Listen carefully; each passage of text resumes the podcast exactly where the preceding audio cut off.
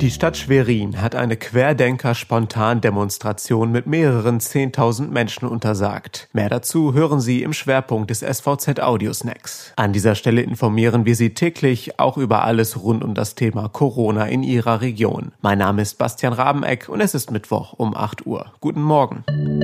Zunächst habe ich die regionalen Nachrichten im Überblick für Sie.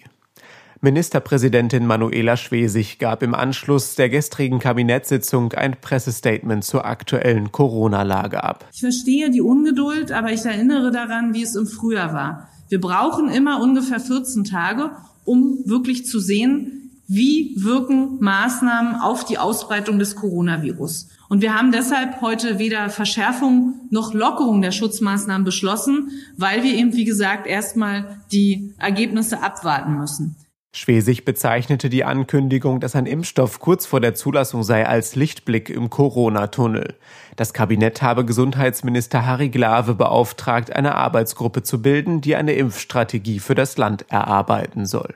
In MV sollen außerdem drei weitere Corona-Abstrichzentren ihre Arbeit aufnehmen. Diese seien im Klinikum Anklam, im Mediklin Krankenhaus Plau am See und in den Helios-Kliniken in Schwerin vorgesehen. Dort solle voraussichtlich noch im November die Arbeit aufgenommen werden.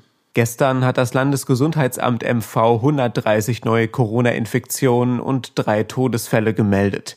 Die 7-Tage-Inzidenz liegt nun bei 46,1. Insgesamt wurden 3912 Menschen in MV positiv auf das Virus getestet. 310 Personen mussten im Krankenhaus behandelt werden, 41 davon auf einer Intensivstation.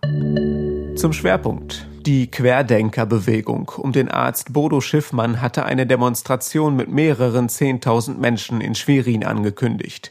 Für 22 Uhr war gestern eine Spontandemo mit 50.000 bis 100.000 Teilnehmern angemeldet worden. Die Ordnungsbehörden haben die Versammlung jedoch am späten Nachmittag untersagt.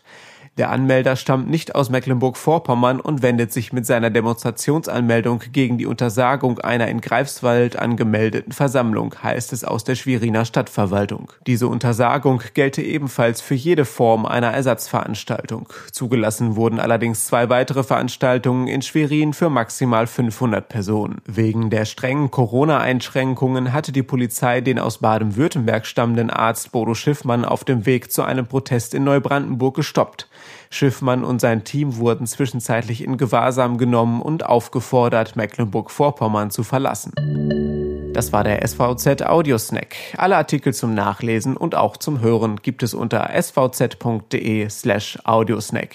Die nächste Folge hören Sie morgen früh. Bleiben Sie gesund.